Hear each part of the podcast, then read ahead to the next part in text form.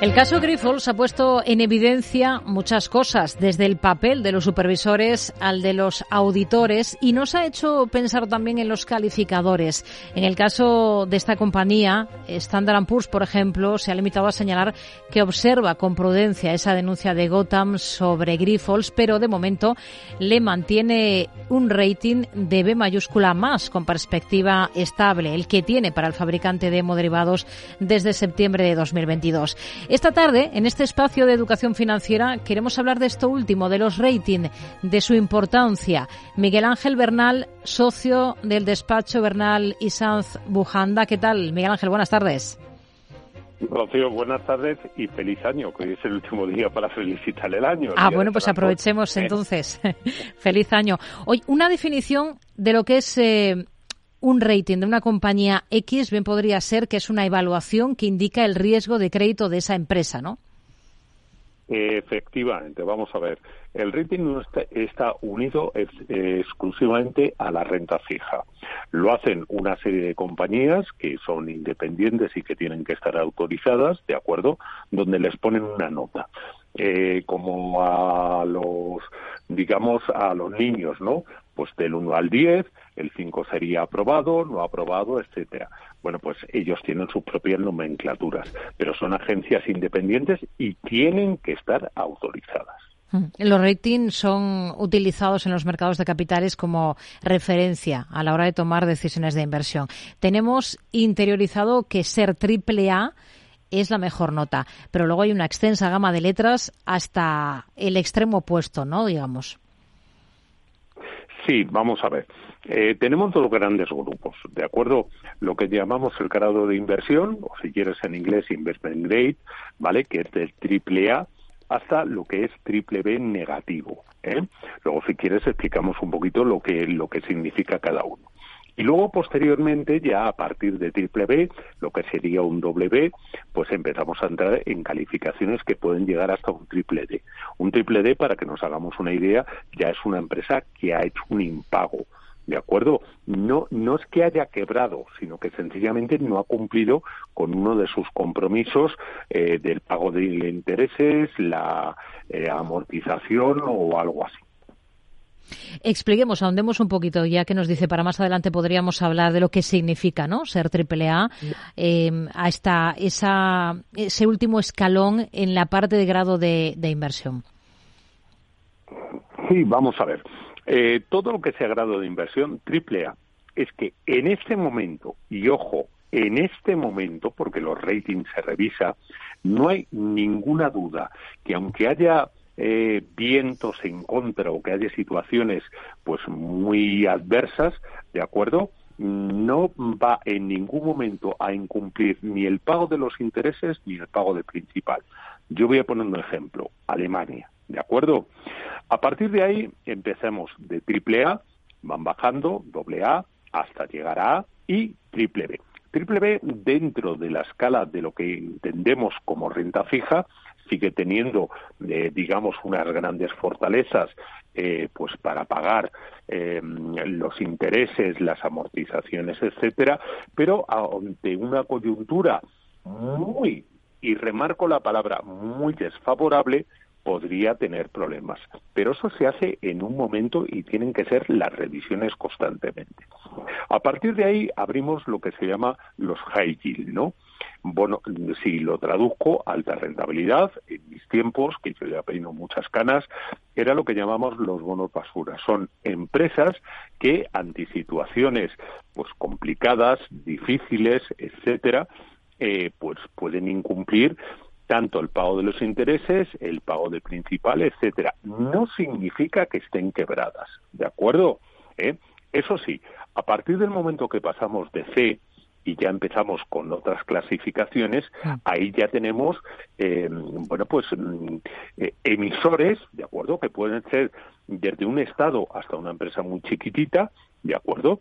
¿Eh? Donde han incumplido ya alguno, bueno, pues de no tiene por qué ser el, el gordo, el principal, que nosotros llamamos la deuda contraída, sino sencillamente los cupones. Un simple retraso de un minuto pasada las 12 de la noche en pagar significa que te vas a, pues, a esa letra, ¿eh? a esa, bueno, pues una empresa que no, que no ha cumplido. ¿eh?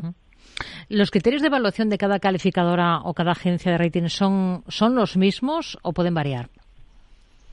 A ver, pueden variar. De hecho, por ejemplo, si yo me, cojo eh, las tres más famosas, luego si quieres hablamos de ellas, las tres más famosas son Standard Poor's, ¿de acuerdo? Moody's, que fue la primera agencia de calificación en el mundo, y Fitch, ¿de acuerdo? Por cierto, Standard Poor's es una hija independizada de Fitch, ¿no? Entonces, sus criterios pueden ser diferentes y sus notas, ¿de acuerdo? ¿Eh? Eh, sus notas no es ni más ni menos que una opinión, eh, pueden ser diferentes. Y lo encontramos, pues, por ejemplo, desde el Reino de España, y mira, nombraba al Grifols, ¿de acuerdo? Pues hasta Grifols.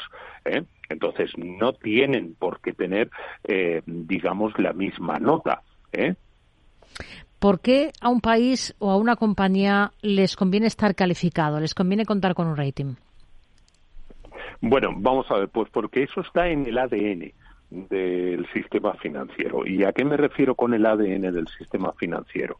Mira, si yo me cojo eh, tú te coges o cualquiera de tus oyentes nos cogemos, por ejemplo, eh, un folleto de emisión de un fondo de renta fija, de un fondo de pensiones, nos dice que invertirán hasta, eh, bueno, hasta triples B, 50% triples A, etcétera, etcétera. Es decir, que para nosotros es una referencia tremenda, enorme, ¿de acuerdo? Incluso eh, cuando una mm, empresa emite eh, deuda, que no es ni más ni menos que un préstamo, lo que puede ocurrir es que no tenga una nota. Eso puede vetar muchísimo a inversores, como por ejemplo son los fondos de inversión, los fondos de pensiones, mm. incluso a los propios bancos o financieras. ¿Quién paga a las agencias de, rating y quién quién las controla? Eh, ¿Pueden ser sancionadas si se equivocan? Porque tenemos casos bastante polémicos, ¿no? Fallos muy notables, por ejemplo, en la crisis financiera, en la evaluación de Lehman Brothers, sin ir más lejos. Bueno, vamos primero con quién paga. Aquí llegamos al punto conflictivo. Paga el emisor. Es decir, si, una, si el Reino de España emite, de acuerdo, es el Reino de España quien le está pagando a las agencias de calificación a las cuales acuda eh, para que le den la nota. Y eso siempre ha sido, digamos, una chinita en el zapato. Eh, cada uno le pone el tamaño a la china del zapato que queramos, ¿de acuerdo? ¿Eh? Pero, eh, bueno, pueden ser sancionadas. Mm, lo que pueden ser es que les retiren el permiso para ser agencias de calificación. Esa potestad es de los bancos centrales, ¿de acuerdo? La Reserva Federal, el Banco Central Europeo, eh, no sé, el Banco Central de Inglaterra, por, por decirte algunos ¿eh? de, de, lo que hay. Sancionadas, a ver, es muy, muy difícil y ahí tenemos el caso, tú me decías Lehman Brothers, pero también tenemos Enron. Enron fue un gran, de eso que llamamos los cisnes negros, ¿de acuerdo? ¿Eh? O las hipotecas subprime ¿de acuerdo? Lehman Brothers. Es decir, hemos tenido muchos casos donde las agencias de calificación, pues en un momento determinado, han fallado. Nos quedamos con ello, con todas estas explicaciones en esta sección de educación financiera. Hoy hablando de los rating. Miguel Ángel Bernal, socio del despacho Bernal y Sanz Bujanda. Gracias. Muy buenas tardes. Nada, y para lo que queráis, ya sabes que estamos aquí. De acuerdo, Rocío, un abrazo. Mercado Abierto, Capital Radio.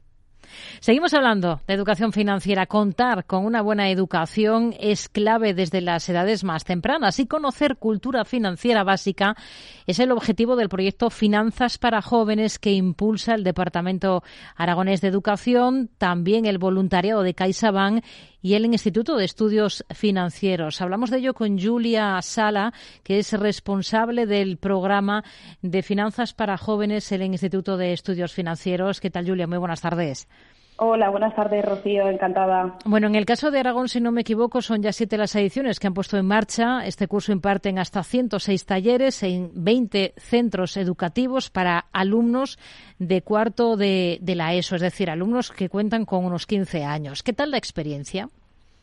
Pues sí, la verdad es que Aragón fue la primera comunidad autónoma que, realizó el programa Finanzas para Jóvenes. De hecho, eh, se realizó una prueba piloto en la edición 2017-2018 y allí pues es donde empecé todo y desde entonces pues hemos contado con, la colaboración del Gobierno de Aragón para, realizar eh, las sesiones cada año.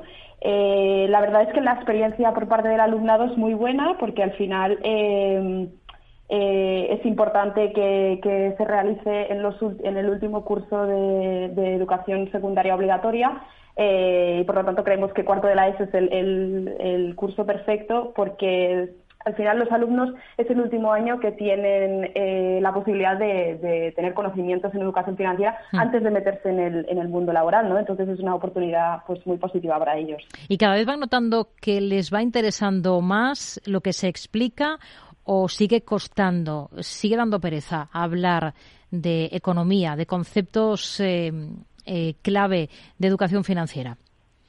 Bueno, la verdad es que muchos de los alumnos que, participan en, el programa Finanzas para Jóvenes son alumnos que no, forman parte de las subtativas de economía, entonces a priori eh, de primeras no les, les, les, puede llegar a tirar un poco para atrás, pero sí que es verdad que luego el feedback es muy positivo tanto por parte de los docentes como de los alumnos, porque al final las sesiones son, son muy dinámicas y lo que pretenden es eh, dar algunos conocimientos que ellos pueden aplicar en su día a día, entonces cuando acaban las sesiones, pues la verdad es que, es que la valoración es muy positiva e incluso también eh, aporta, aporta mucho valor añadido que sean eh, personas de fuera del centro quienes vayan a impartir las sesiones en, en, los centros educativos, ¿no? Porque al final están acostumbrados a ver al profesorado eh, que siempre imparte las clases eh, entonces, cuando viene una persona de fuera, pues a priori ya les, les, llama más la atención y por lo menos ya tienen un poco más eh, su atención. ¿Y qué conceptos clave les tratan de inculcar de cara a fomentar que tengan una buena gestión de sus finanzas personales y familiares? ¿Qué temáticas abordan? Pues mira, eh, se ofrecen cuatro talleres que no son obligatorios realizarlos los cuatro, lo que pasa que sí que eh, son como los, conceptos más básicos de educación financiera, ¿vale? Entonces, básicamente lo que se les explica es eh, cómo realizar un presupuesto, que es como lo más básico, se explican un poco la diferencia entre, entre gastos e ingresos y la importancia de tener también un fondo de emergencia, ¿no? Para esas situaciones cuando se nos estropea la lavadora, pues no tener que tirar de, de la parte esa de ahorro, sino de tener un fondo de emergencia. Luego también se les habla de las diferencias del, crédito y el débito. Eh, se, les, se les da mucha importancia al tema de tener en cuenta los peligros de, endeudarse, ¿no? Entonces también se habla un poco de la diferencia entre ahorro e inversión. Eh, y por último, eh,